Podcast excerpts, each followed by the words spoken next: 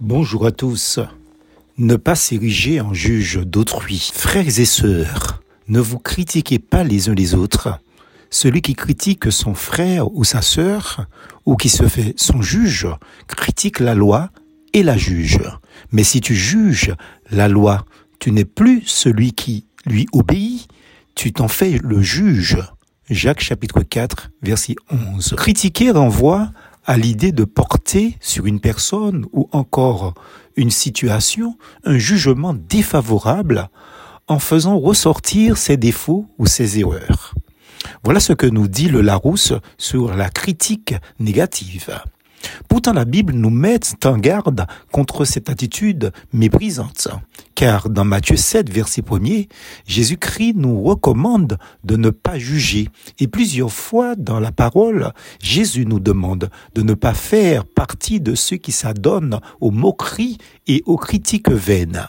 Voilà, nous vous proposons ici quelques conseils pour cesser de critiquer, de juger son prochain. Premièrement, gardez en tête que l'on n'est pas plus saint qu'un autre. Romains 3, verset 10 déclare qu'il n'y a point de juste, pas même un seul.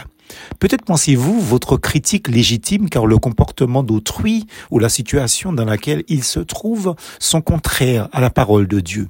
Cependant, vous ne valez pas mieux que cette personne, car devant Dieu, nous sommes tous pécheurs, et Dieu ne fait pas de favoritisme. Acte chapitre 10, verset 34, et Galates chapitre 2, verset 6. Deuxièmement, Rappelez-vous que Dieu nous jugera de la façon dont nous jugeons les autres. Si red, ike red. Matthieu chapitre 7, versets 1 et 2 déclare, ne jugez point, afin que vous ne soyez point jugés, car on vous jugera du jugement dont vous jugez, et l'on vous mesurera avec la mesure dont vous mesurez. La critique est souvent associée au jugement. Or, le jugement est une prérogative divine ou pas bondier. Troisièmement, revoyez vos motivations ou interrogez-vous avant de critiquer quelqu'un. Parce que toute critique n'est pas mauvaise à partir du moment où cette dernière est constructive, qu'elle ne condamne pas, qu'elle n'abaisse pas et surtout qu'elle est conduite par de bonnes motivations. Pourquoi cette critique? Quelles sont vos réelles pensées et intentions derrière ces propos? Souhaitez-vous aider votre prochain à aller de l'avant ou au contraire à l'humilier en le ridiculisant?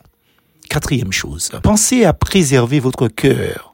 Proverbe chapitre 4 au verset 23 nous recommande de garder notre cœur plus que toute autre chose car de lui viennent les sources de la vie.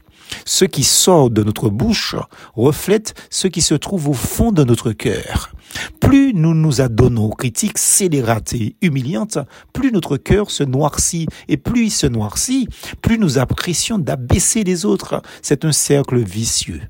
Cinquième chose, privilégier la douceur et la compassion à la condamnation des autres. Avez-vous remarqué que nous sommes plus durs avec les personnes que nous pensons nous avoir fait du mal?